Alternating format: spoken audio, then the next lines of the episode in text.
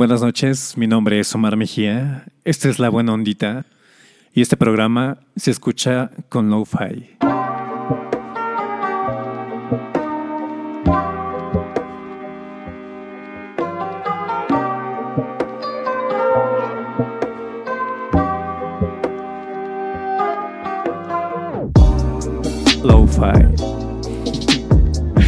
No sé bien cómo se dice, no, no, no, no siento que ya tenga sensibilidad en inglés.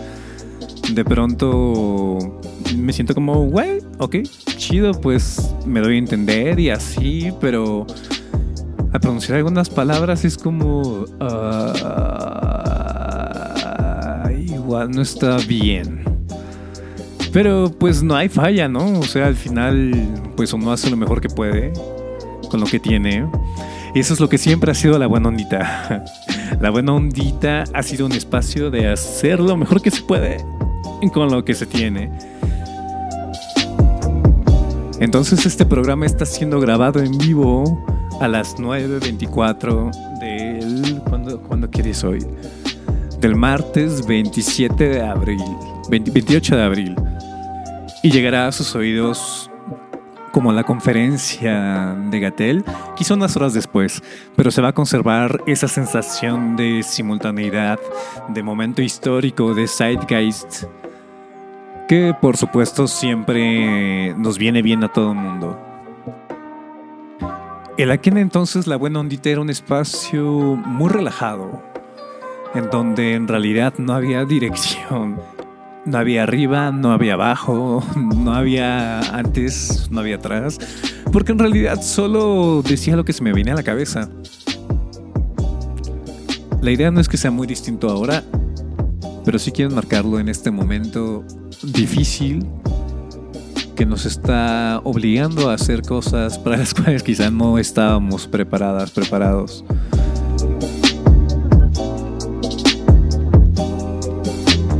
Entonces, en esta ocasión, en este momento histórico que será señalado en los libros de texto, la idea también es estar acompañados. Entonces, como en aquel entonces, recurriré a algunos de mis pensamientos eh, que pienso que igual no son solo míos, sino que de alguna manera permiten comparar, discutir, acordar o, no sé, nutrir teorías de conspiración o simplemente servir como referencia acerca de lo que está pasando en la cabeza de alguien más que vive en este planeta, en este país, en esta ciudad y que como usted también se encuentra aislado.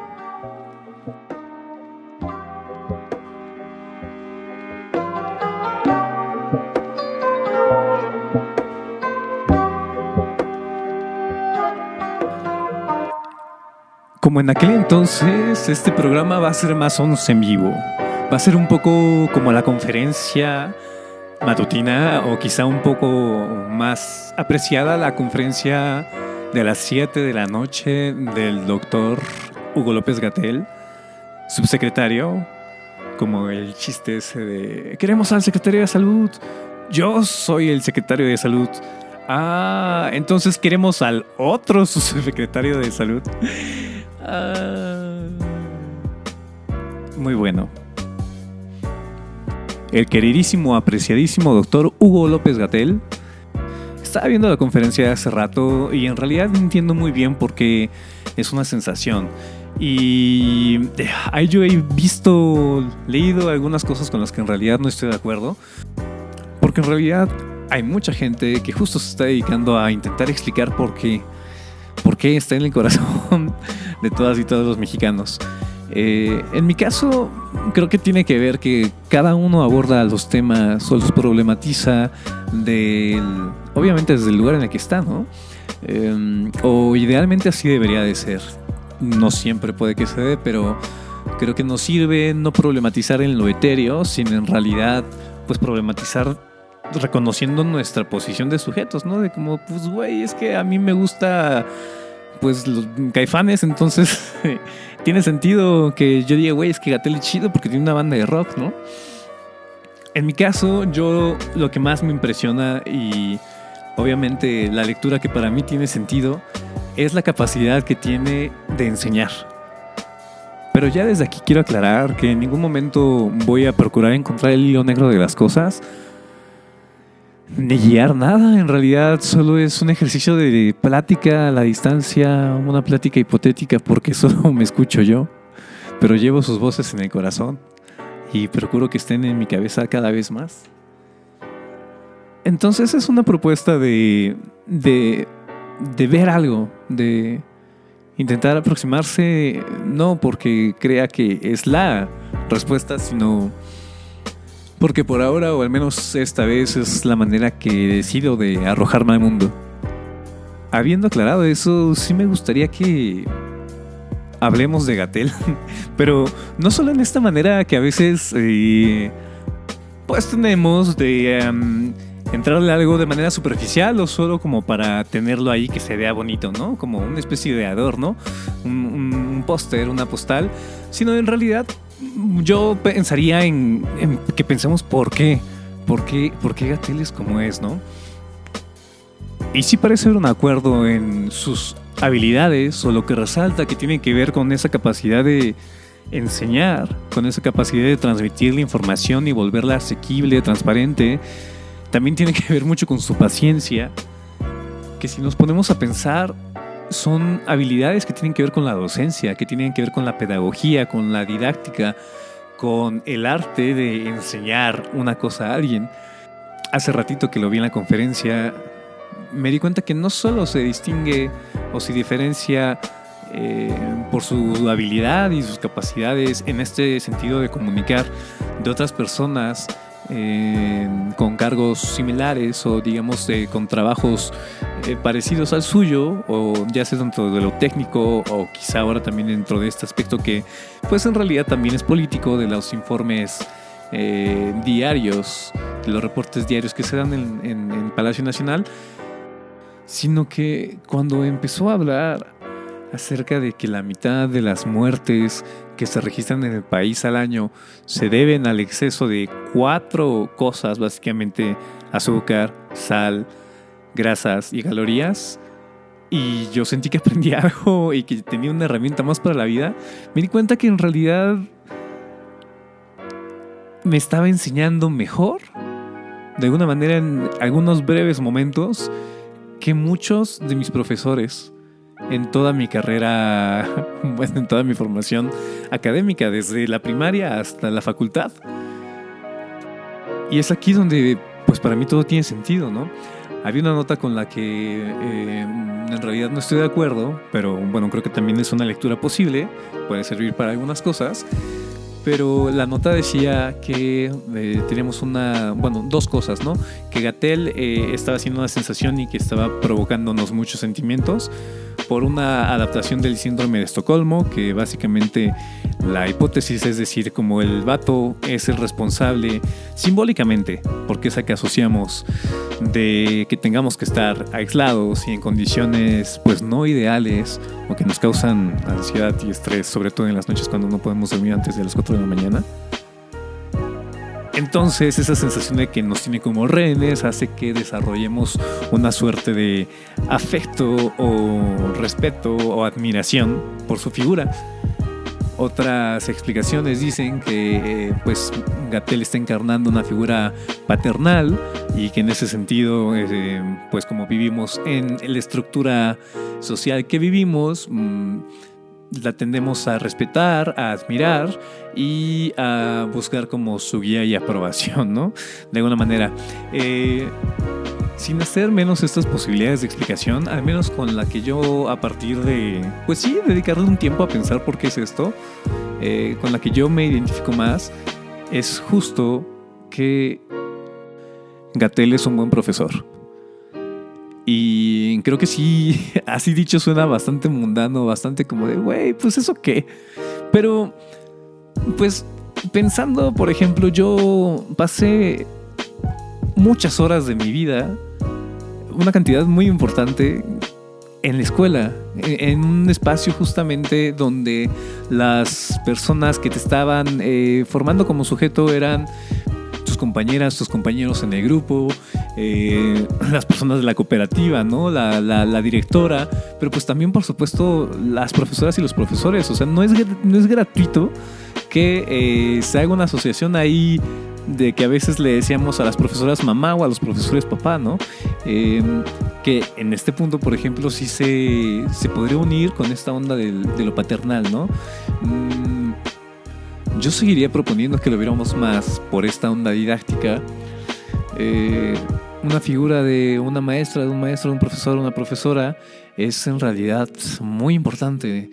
Eh, y creo que en gran medida hemos crecido formados, formadas por pues por una figura así, ¿no? Entonces por eso que además mm, pues muchas veces es muy disfuncional o no no no hay muchos escenarios ideales en donde la relación profesor-estudiante eh, se, cumpla satisfactoriamente.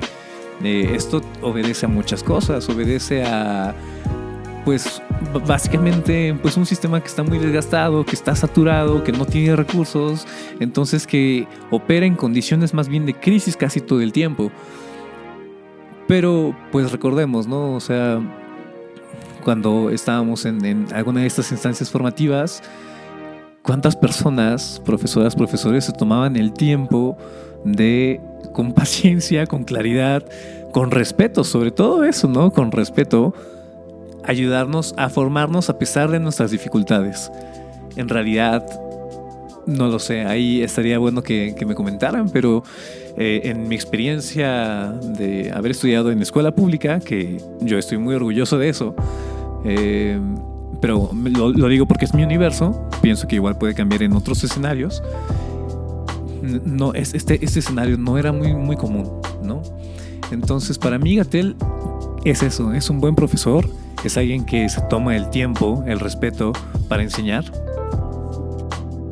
Y en ese sentido hace rato me puse a, pensar, ¿cómo le hacen, no? O sea, ¿cuáles son los elementos que están haciendo que yo esté aprendiendo algo? Porque le conté a un amigo justo como de, güey, es que Gatel acaba de reducir a cuatro sustancias las razones por la mitad de la muerte en este país al año. Yo súper emocionado, ¿no? Y ya cuando le cuento esta onda, ¿no? Azúcar, sodio, tal, tal, tal, me dice, ay, o sea, química de los alimentos básica, ¿no? Y yo, ¿qué? O sea, puede que sí sea muy obvio, ¿no? Pero a veces cuando no tienes eh, ese espacio formativo en donde alguien eh, procura justamente media la información, media el conocimiento ya estructurado para que sea algo a lo que tú puedas acceder, pues es más difícil, ¿no? Porque además mucha gente no tiene, no tenemos las herramientas para hacerlo por nuestros propios medios. Por supuesto hay gente muy capaz y muy chida, pero y en esto estoy seguro que muchas personas que están de, del mismo lado que yo, ah, vemos quienes no tenemos el don de la disciplina o el don de la organización y entonces aproximarnos a algunas cosas simplemente es más difícil. Entonces la pregunta está abierta y en realidad creo que sería muy interesante intentar responderla, sobre todo no porque eso nos hace estar en lo cierto, sino porque más bien nos da herramientas. Es decir, una posibilidad explicativa que hace que veamos a la realidad en cierta manera, pues se vuelve una posibilidad de entender y sobre todo de reaccionar y de hacer, que quizá eh, nos pueda servir para lograr cosas en concreto. Entonces, en mi caso, eh, hay, una, hay un interés hacia la práctica docente que me gustaría cultivar de manera significativa y por eso mm, veo a Gatel desde esto. Entonces yo encontré cuatro elementos que creo que son como las gemas del infinito de Gatel, que pues no son porque, o sea, en realidad solo son cuatro propuestas de, de cosas que creo que están pasando ahí, pero pues para nada están definidas y pulidas y cortadas. Eh, la primera tiene que ver con la estructura argumentativa, ¿no? El, aspecto lógico de que mm, tiene gran habilidad para suceder un argumento de otro, para empezar hablando acerca de, no sé, alguna pregunta que tenga que ver con cubrebocas, llegar a describir eh, quizá la viruela, por ejemplo, y regresar otra vez aterrizando esa pregunta, después de haberla nutrido o acompañado con conocimiento que a veces puede ser em, más bien quizá retórico, que pues, pues, pues sí, o sea, pasa. Puede ser que ahí haya una especie de evasión a la pregunta, pero pues todo, creo que, que toda persona que haya tenido la experiencia de dar clase, la parte retórica es muy importante y es una habilidad que eh, no es tan fácil de manejar, de aprender y de usar bien, ¿no? Eh, yo he tenido profesoras y profesores, bueno, en realidad creo que solo uno o dos profesores que ahora recuerdo, que ocupaban esta, esta herramienta de una manera magistral, ¿no? De una manera eh, de ocupar pues esa, esa investidura de, profesor en este caso como para dar un discurso y establecer un punto y una postura que tenía sentido y que implicaba un aprendizaje, pero que claramente, bueno, de eso me di cuenta después, pero claramente estaba basada en realidad en figuras retóricas más que en argumentos, digamos, em, pues de corte científico, por decirlo algo, o, o basados en información. Entonces, lo que quiero decir es que no hay que importar que es un elemento que importa. Tampoco está bien que sirva como para escapar y ocultar y no, no transmitir la información solicitada, que muchas veces sucede. Eh, pero en este caso me parece que Gatel lo hace eh, más bien justo de una manera en donde él puede posicionar y redireccionar un discurso para volverlo eh, pues una herramienta de enseñanza, ¿no? A veces quizás sí, pues escapando un poquito, porque pues nadie sabe todo. El segundo punto tiene que ver con eh, pues el revestimiento de poder, un poco lo mencioné en el punto anterior, eh, que es una figura de autoridad y que aquí pues por supuesto la comparte en realidad pues con eh, bajo pues su proporción con profesor profesoras que son figura de autoridad de alguna manera, ¿no? O sea, si tenemos siete años, pues tenemos una persona ahí que nos lleva el doble de estatura, entonces pues de alguna manera tenemos que obedecerles, ¿no?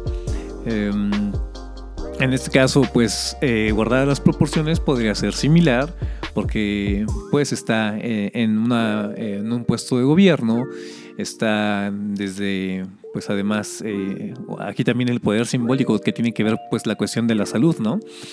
Eh, esto lo podemos explicar quizá dentro de la antropología, dentro de la sociología. Eh, también, o sea, hacia la antropología, pues la problematizar su complexión y su apariencia física, ¿no? De qué manera está contribuyendo, o sea, en esto eh, hay un puente entre cosas como sus gestos, que ya tendrían que ver más con, eh, con otro punto que también creo que es importante, pero pues cómo se ve, eh, incluso pues ya sabemos que el color de piel también importa. Entonces, ¿qué tanto eso es un elemento? Eh, o sea, también que, que es una persona más bien delgada, o por ejemplo el hecho de que medio que tenga la frente muy amplia, por ponerlo de forma pues amable, no, no, no, o sea, respetuosa con, con el subsecretario. Eh, ¿Cómo esto influye, no? O sea, porque pues estas cosas importan, ¿no? O sea, no, no, no significa que son determinantes, pero de alguna manera sí eh, condicionan algunos escenarios. Eh, otro punto tiene que ver con el tono de voz con, eh, bueno, el tono de voz en términos, pues, justo de sonido, fonética, de, que no es lo mismo hablar como siempre estar hablando así, que bueno, mira, verás, ahora quizá... Em, ay, qué chafa, qué chafa recurso fue este, pero... Em, pero bueno, sí, el tono de voz también transmite mucho y establece, eh, sobre todo en la oralidad, pues, pues obviamente es fundamental.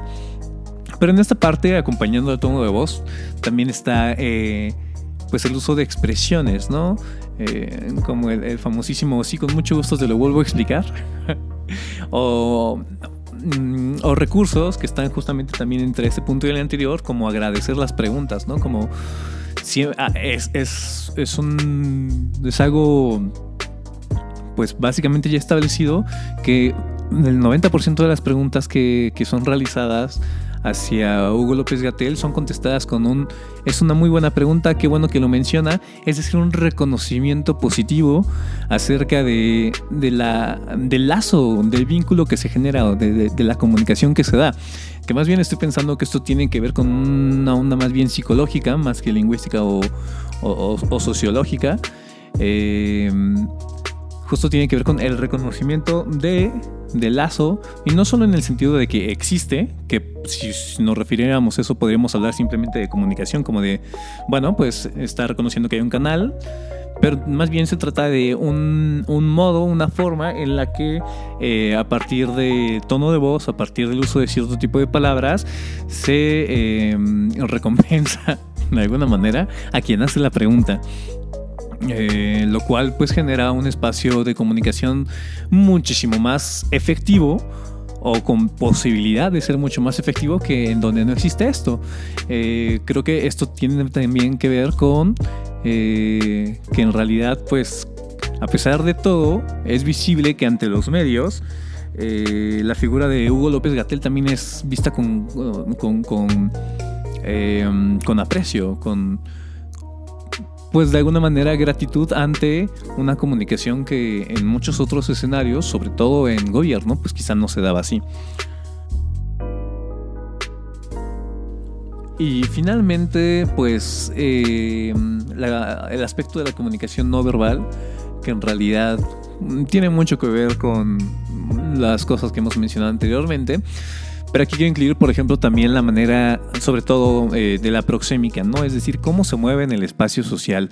Eh, esto lo podemos ver desde la manera en que responde o recibe las preguntas, los gestos, aquí sí mucho, los gestos que hace y también cuando expone en las presentaciones, ¿no? Creo que estos son como cuatro elementos que he podido identificar que eh, hacen que destaque como figura, sobre todo basado en esto. En, dentro de la propuesta que, que estoy haciendo ahora es en la capacidad que tiene como profesor. Creo que estos son cuatro elementos que nos pueden ayudar a hacer una lectura de este mame. Pero la intención en realidad es visibilizar la importancia de la docencia, que en realidad no me gusta esa palabra, la siento un poco, ahí creo que está muy politizada para mal, pero sí, de la labor docente, de la docencia, de enseñar eh, en una comunidad. Pero no solo la labor de enseñar dentro de las escuelas, que como probablemente ya eh, hayamos escuchado en algún momento, si no escuchémoslo, son instancias pues normalizadoras que eh, homogenizan, homogene, homogeneizan, homoge, homogenización, homogene, que vuelven igual a las mentes eh, que las cuadran, que las moldean más allá de los desarrollos de las habilidades personales, todo orientado a la reproducción de un modelo, un sistema político, económico, social. Entonces tenemos que entender em, que la, educación no solo se da en este, en este contexto, ¿no? Tenemos que recuperar la formación, la educación, la pedagogía y de alguna manera sí volver un, rasgo general, así como mm, pues como se comen muy ricos los tacos en la calle, pues también incorporar a nuestro modo cotidiano la, la, paciencia y la disposición de formarnos los unos a los otros.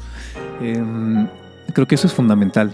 Eh, verlo por una parte muy importante, pues hacia los niños, las niñas, eh, que están eh, en una etapa pues biológicamente formativa y también intelectualmente, psicológicamente, socialmente. Entonces, hacernos responsables de la manera que nos toque. Quizá, pues obviamente no, yo no voy a salir de mi casa y empezar a tocar en las puertas a ver quién tiene niños o niñas a los que les puede enseñar. Pero nos toca muchas veces compartir espacios con, eh, pues con personas jóvenes y ahí creo que se vuelve necesario esto, ¿no? Em, somos parte de la misma comunidad casi siempre, ¿no? No es como si estuviéramos de viaje en otro lado y entonces, pues hay que echarnos la mano, ¿no? Eh, hay que asumir que esa persona es parte de mi comunidad y que entonces requiere de mi tiempo y paciencia, aunque sea solo un momento en el transporte público que ahora no existe, aunque sea cuando convivo con pues primas, primos, sobrinas, hijas, hijos, eh, por supuesto que esta chamba es matizada de acuerdo a qué rol nos toque jugar, ¿no? Eh, pero ese creo que es un llamado quizá a quienes no tenemos eh, pues hijas o hijos, pero de pronto sí convivimos con, con, con niñas o niños de estar dispuestos a hacerlo. Pero también, pues, hacia quienes tenemos más años, ¿no? Este, este meme muy divertido. Fíjense que nunca he sabido si contar memes tiene sentido. No sé si es que no tengo mucha habilidad, pero igual y pues no tiene mucho caso porque pues los memes se ven. Pero hay un meme que me gusta muchísimo que eh, pues de está un niño eh, pues muy flaco, eh, delgaducho, pues así. quizá en, en, la pubertad, no sé, en algún momento que nunca es el mejor momento para nadie. Em, y es una pregunta, ¿no? Como en un foro en la computadora, em, que puede ser una pregunta muy tonta, o sea, no importa la pregunta.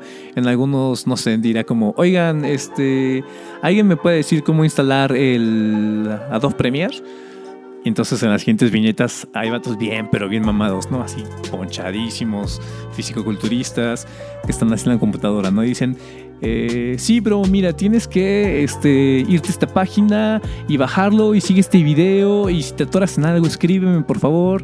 Y luego el otro le responde, sí, así como lo dijo el otro carnal, este, aquí estos videos, esos tutoriales te pueden ayudar. Eh, un abrazo, mucho éxito.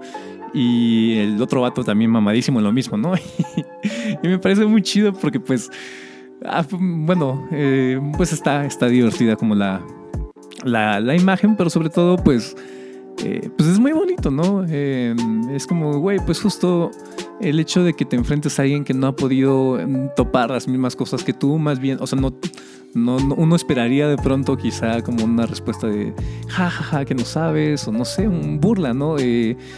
Mm, pero de manera muy distinta y, bueno, con gran empatía, responsabilidad eh, y vocación pues los vatos ponchadísimos orientan a, pues a quienes de pronto estamos todavía muy chatos, ¿no? Y creo que es eso, o sea, la docencia, los espacios de formación se tienen que recuperar, los tenemos que recuperar. Y, y creo que en ese sentido es un buen ejemplo Hugo López Gatel de la importancia de tener esta cualidad pues, como personas, ¿no? Bueno, puede ser, puede ser, puede ser, puede ser. Si alguien tiene alguna otra hebra que, haya encontrado, que, que, le haga sentido, estaría muy bien mm, que, la compartieran. Eh, en realidad, también estaría muy bien que si alguien quiere animarse a, tener un espacio de, una propia reflexión personal, eh, pues me pueden mandar notas de WhatsApp, me pueden mandar pues audios grabados en la grabadora del celular y que se envían por correo. Eh, y hacer este espacio mm, pues un poco más plural, ¿no? Porque pues yo me caigo muy bien y todo a veces, pero idealmente pues como decía al inicio, la idea es acompañarse y si suenan eh, con timbre otras voces, podemos hacer cuenta mucho más fácil que estamos todos tomados de las manos cantando canciones de libertad. Como dice la canción antes de partir, quisiera dejar un par de recomendaciones. Esta sección de recomendaciones va a ser tanto eh, de recomendaciones que yo haga como de recomendaciones que me hagan llegar para socializar. Mm, tienen que saber que en realidad tengo un filtro muy estricto con las recomendaciones. Hay gente que es más ligera. Yo suelo pues tomármelo bastante de forma bastante seria a veces quizá más intensa de lo que debería de ser, pero bueno, pues eso me permite eh, poder respaldar mis recomendaciones. Entonces, la primera eh, es de qué ver. A mí me gusta mucho la cultura pop, pero como es un chingo, en realidad pues es muy difícil consumirla toda. Y tampoco nunca he tenido mucha prisa. Entonces quizá algunas de las recomendaciones que haga sean un poco eh, pues muy industriales y muy visibles pero en realidad la intención va a ser marcar cosas que me parece que son relevantes y significativas, más allá de consumo per se, ¿no? Porque a veces parecemos que recolectamos cosas, como ver muchas cosas, y mm, la idea pues aquí más bien no es solo decir entretengámonos con algo, sino pensemos en algo de algo. que entonces, la serie que voy a recomendar la acabo de terminar de ver, se llama Community. Es una serie, eh, pues en realidad muy famosa, eh, que inició a emitirse, me parece, por ahí de 2009, creada y escrita por Dan Harmon, mejor conocido como el vato que hizo Ricky Morty. Eh, y con directores entre los cuales están, por ejemplo, los hermanos Russo, que se dedicaron después a hacer Avengers. Community en realidad es una serie que, siguiendo justo pues la onda de Dan Harmon, es una crítica... No, no es una crítica. en realidad está basada en una reflexión constante acerca de dos cosas, principalmente acerca de lo que es ser gringo acerca de la cultura pop misma y por otro lado también tiene una conciencia bastante interesante acerca de su, medialidad. Eh, quiere decir que eh, la serie constantemente vuelve explícito su conciencia de que es una serie dentro de su misma dentro de su mismo universo, ¿no? Dentro de su mismo relato, lo cual suele referirse como meta. Meta como, como sufijo. Eh, quiere decir más allá, pero muchas veces cuando se le pone meta a algo quiere decir que es algo que vuelve a sí mismo, que vuelve sobre sí mismo, autorreflexivo la mayoría de las veces, ¿no? La metaconciencia es la conciencia de la conciencia, el metalenguaje es el lenguaje que habla del lenguaje, y en ese sentido, cuando se habla de meta, quiere decir que reflexiona acerca de su condición misma como serie, como programa de televisión. Eh, sale Donald Glover. Eh, un, gran actor, gran músico, un gran sujeto. Y eh, a pesar de que tiene sus altos y sus bajos, la serie, Donald Glover solo tiene altos. Bueno, salió en Han Solo. Ah, creo que es una pieza fundamental para entender mucho de lo que es la cultura pop, o al menos este eh, espectro de la cultura pop, que además pues es muy gustado. Bueno, ahí está todo el, el, fandom de Ricky Morty definitivamente eh, hay cosas muy interesantes con respecto a las posibilidades de contar historias y de eh, pues volver a trabajar y reflexionar sobre aspectos de la, de la narrativa, pero también de la cultura. Sobre todo ahora, si quieren pasar un rato agradable, em, lleno de risas, de grandes momentos, también debes sentir que tienes amigos virtuales que no, que no existen, al menos no físicamente. Community es una gran serie, es una invitación a pasar un buen momento, pero también un poco lo que decía hace rato, pues a ver que eso también puede servir para otras cosas, ¿no? Para otras formas de contar historias y de pues expandirla a todo lo que se pueda. Por otro lado, si bien es cierto que la buena ondita se escucha con lo-fi, lo-fi, eh, quiero hacer la recomendación, algo que me, me, me ha dado también muchos buenos momentos, es que resulta, no al parecer, si alguien conoce esto de manera distinta, eh, estaría bueno que, me lo compartiera, que lo compartiera para esta comunidad virtual, virtual de digital y virtual, de que quién sabe si existe. Em, es que la primer música electrónica que se empezó a hacer fue en Japón. Eh, le empezó a hacer un vato que se llama Isao Tomita. Y de las primeras piezas que se hicieron eh, fueron pues piezas de música clásica. Eh, entonces, Isao Tomita tiene, en realidad pues creo que hay recopilaciones, no sé si él sacó un disco como tal, pero una de, las más, hay muchas en realidad, entonces pues dense una explorada por ahí, están en YouTube y en Spotify. Eh, recomiendo la, la más, la más la que tiene más reproducciones, que es El Claro de Luna de Debussy. Es algo muy bonito que aplica muy bien justo ahora en, este aislamiento, cuando queramos ponernos ese soundtrack para sentirnos mal con nosotros mismos, o quizá para viajarnos de manera eh, astral, de manera espiritual, desdoblar nuestro cuerpo en el tiempo. Eh, el Claro de Luna de Isao Tomita, una cosa súper bonita, me atrevería a decir etérea. Y pues eso, creo que eso mm, son mis recomendaciones como para ayudar a hacer estos tiempos un poquito más llevaderos, pero no, no, no, no por eso solo distrayéndonos, sino más bien pues acercándonos a cosas que son pues amables, que están con los brazos abiertos y que apapachan, pero que también tienen pues como sus cosas, ¿no? Y, que nos permiten llevar no solo como hacernos más viejos y que el tiempo pase, sino pues de alguna manera aprender cosas y crecer. Quizá, ¿no? Esperanzadamente. Muchas gracias por haber compartido esto en bola, porque es como si todas todos estuviéramos haciendo una fogata en la playita, de pronto alguien se pone a porter, de pronto alguien se quita su camisa y la quema, todo muy bonito. Y así, mientras la fogata se apaga y la brisa del mar se vuelve un poquito más fría, indicando que está a punto de amanecer, les digo, yo soy Omar Mejía y este fue el reboot de La Buena Ondita.